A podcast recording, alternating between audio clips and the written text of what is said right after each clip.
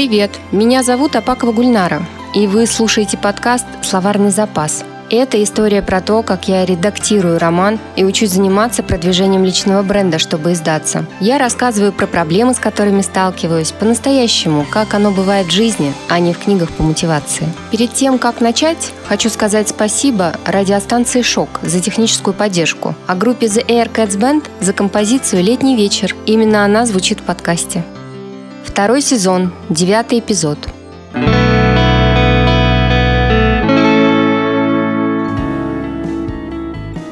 Привет, это Гульнара.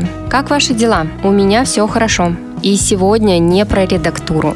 На неделе я работала с текстом так мало, будто вообще не работала. Спроси меня, кто что ты успела сделать, я не смогу ответить. Не помню. А все потому, что это была последняя неделя перед испытаниями. Так я называю мероприятия, которые проводятся на конкурсной основе для абитуриентов магистрской программы по литературному мастерству. Собственно, последняя неделя и я ее не пропустила, занималась усердно. И вот собеседование пройдено, Осталось только дождаться оглашения результатов. Я давно так не переживала. Надо ли говорить, что я очень хочу попасть в список счастливчиков? Очень.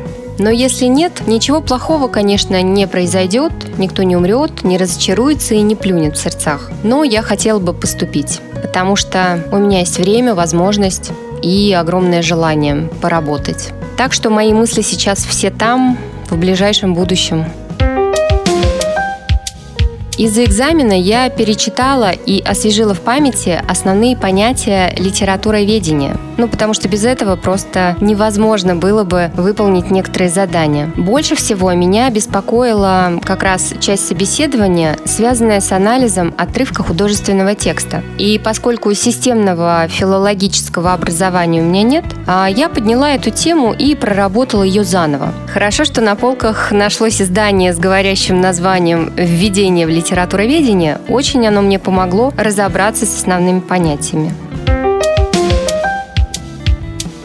Ранее, кстати, я уже разбирала эти вопросы, поэтому моя подготовка была похожа, ну, скорее на воспоминания, а не на изучение с нуля. И чтобы не путаться и не погружаться в проблематику слишком глубоко, я все же не на литературоведа или филолога иду, да? Я очертила область, и это было верным решением. Помогало мне не отвлекаться и не уходить сильно в сторону, потому что порой меня реально сносило в смежные темы. Ну, потому что невозможно же не заинтересоваться особенностями лингвистического анализа текста, например. Вот я поверхностно успела захватить такую тему, как средства связи в тексте, а конкретно ознакомилась с синтаксическими и морфологическими средствами. Хочу вернуться к этой теме попозже и более вдумчиво. Это оказалась очень интересная тема. Так что расскажу вам, как я готовилась к анализу текста. Может, кому будет понятно, может, кого увлечет так же, как меня. Потому что я реально верю в ценность этого понимания. Нужно знать, с чем ты работаешь работаешь. Это очень помогает. Для начала я составила скрипт для анализа текста. Что это такое? Если совсем упрощенно, это чек-лист – котором перечисляются те вопросы и области, которые нужно последовательно затронуть при анализе любого художественного текста или отрывка. Подобных скриптов много в интернете, так что можно нагуглить или составить под себя. Я решила составить под себя, потому что использовать э, собственную логику разбора, на мой взгляд, удобнее. Потому что, когда мы используем чужой список или наработку, нам сначала нужно как-то приладиться, пристроиться, уяснить себе вот эту чужую любую другую логику. А когда э, составляешь такой список сам, то даже если что-то идет не так, ты свою логику помнишь, и ее проще как-то держать э, в голове. У меня это так работает. В общем, в моем анализе текста первым пунктом идет определение жанра, направления, времени написания и декламация названия автора. На мой взгляд, это базис. Без знания этих вводных будет сложно дальше ориентироваться в тексте. Дальше в моем списке пункт, который называется «Поэтика названия» поскольку для анализа художественного текста зачастую именно название может стать подсказкой, ключом, намеком, и, естественно, не нужно его обходить вниманием. Далее следует обозначить основную идею произведения и тему. И так постепенно мы доходим до композиции. Понятие композиции непростое, но это важный элемент, особенно для понимания того, какие бывают тексты. Если вы никогда не интересовались этим вопросом, а я, по-моему, очень часто рекомендую поинтересоваться, что такое композиция, почитать об этом и более подробно изучить вопрос. В общем, если вы никогда не интересовались, очень рекомендую в очередной раз. Реально расширяет горизонты и обогащает метафорический писательский ящик с инструментами. При анализе художественного текста мы можем говорить про композицию внешнюю и внутреннюю. С внешней все довольно просто. Это то, из чего структурно состоит текст.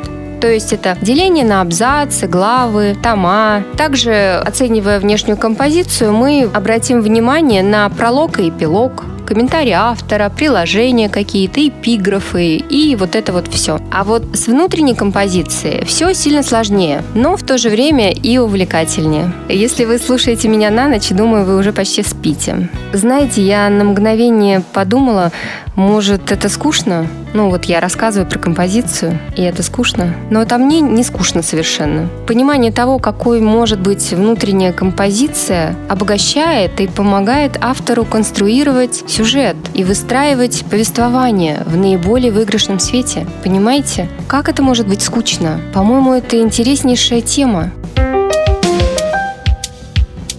Видов э, внутренней композиции много. Проговорю основные, иначе это затянется. Самое понятное – это линейная композиция когда события разворачиваются в хронологическом порядке. Например, так написан роман Толстого «Война и мир». Следующий вид – кольцевая. Я имею в виду кольцевая композиция. Это когда произведение заканчивается там же, где начиналось. Ну, это если сильно упрощать, да? Например, это Мцири. И, по-моему, большинство сказок с путешествиями и возвращением домой тоже построены в этом формате. Еще один вариант – концентрическая. Она интересна тем, что в повествовании повторяются аналогичные события. Ярчайший пример – «Мертвые души». Помните, там Чичиков каждый раз делает одно и то же, ездит в гости к помещикам и склоняет их к продаже мертвых душ. Еще мне нравится фрагментарная композиция. При ее использовании показываются лишь кульминационные точки. Например, герой нашего времени выстроен именно так. Еще один часто встречающийся вариант – обрамление. Это рассказ в рассказе. Есть гибридные, ну, я так их называю. Например, такая композиция, как рамочно-кольцевая, когда основная композиция кольцевая, но в тексте присутствует какая-то часть, внутри которой рассказана отдельная история. Вы наверняка такие тоже встречали. Вот один из примеров, вы наверняка с ним знакомы. Так построен корпус текстов э, сказок «Тысячи и одной ночи». Понимаете, да? Шахрезада каждую ночь рассказывает сказку и так далее. Собственно, после ответа на вопрос про композицию можно рассмотреть систему образов. Например, оценить образ рассказчика в произведении, рассмотреть главного героя. В ряде случаев это может быть один и тот же, кстати, персонаж. А не лишним будет обратить внимание на второстепенных и внесценических персонажей. А потом начинается мое самое любимое это то, за что я обычно цепляюсь в художественных текстах. Это синтаксические особенности и изобразительно-выразительные средства. Поподробнее. Синтаксические особенности – это про предложение. Например, можно обратить внимание, что автор любит короткие или длинные предложения с деепричастными оборотами, использует парцеляцию. Слово «красивое» и значит намеренное дробление связанного предложения на более короткие отрезки. Классический пример парцеляции – стихотворение Блока. Помните? Ночь, улица, фонарь, аптека. То есть первая строчка, каждое слово – отдельное предложение. А с изобразительно-выразительными средствами все еще интереснее. Их много, почти все они имеют специальное название и определение. Когда я готовилась, проработала 25 наиболее часто встречающихся, причем обращала внимание больше на прозаические, потому что есть еще и блок поэтических средств, но у поэтов там все гораздо сложнее и разнообразнее. Ну, на мой взгляд, опять же. Стоит сказать, что даже если мы не знаем, как то или иное средство изобразительной выразительности называется, это не мешает их использовать. Но мешает осмыслять, конечно. И еще, чтобы обсудить вот какой-то момент, хорошо, когда беседа идет в едином семантическом поле, и не надо заранее договариваться, кто что имеет в виду, произнося то или иное слово. Вот в таких случаях классно, когда используются закрепленные понятия и определения. Удобнее просто. Например, метафора – это троп, известный и часто используемый. Еще один популярный и довольно простой в применении троп – сравнение. Интересный, на мой взгляд, троп олицетворения – это когда мы неодушевленный предмет наделяем человеческими проявлениями. То есть, например, «остров позвал меня» – это олицетворение, потому что остров не может, очевидно, разговаривать. Ну и, и звать тоже не может. Интересные и наверняка знакомые вам тропы – это гипербола и литота. Гипербола – художественное преувеличение, литота же – преуменьшение. Например, «И со сна до звезд достает» – это гипербола. А прелестный шпиц не более наперстка – это литота. И, кстати, оказывается, есть такой термин, как ретардация. От латинского переводится как замедление. Так называют прием для задержки развития действия. Сам прием состоит в том, чтобы включить в повествование внефабульные элементы. То есть описание пейзажей, интерьеров, подробное описание чьей-то физиономии. В общем, все, что напрямую не двигает сюжет, а его замедляет. Просто я все еще заморачиваюсь на тему саспенса, нагнетания напряжения, ритма, темпа текста, поэтому мне это все еще интересно. И думаю, еще долго будет интересно. А напоследок я обозначила себе пункт, в котором можно обсудить интересные факты, наблюдения, отсылки к другим текстам, переклички смысловые, исторический контекст. Такой у меня получился скрипт, по нему я и готовилась. И вот уже и собеседование прошло, а я все продолжаю размышлять над тем, как анализировать текст. В общем, учиться никогда не поздно, а в сознательном возрасте еще и полезно. А с понедельника возвращаю в практику прямые утренние эфиры. Заглядывайте.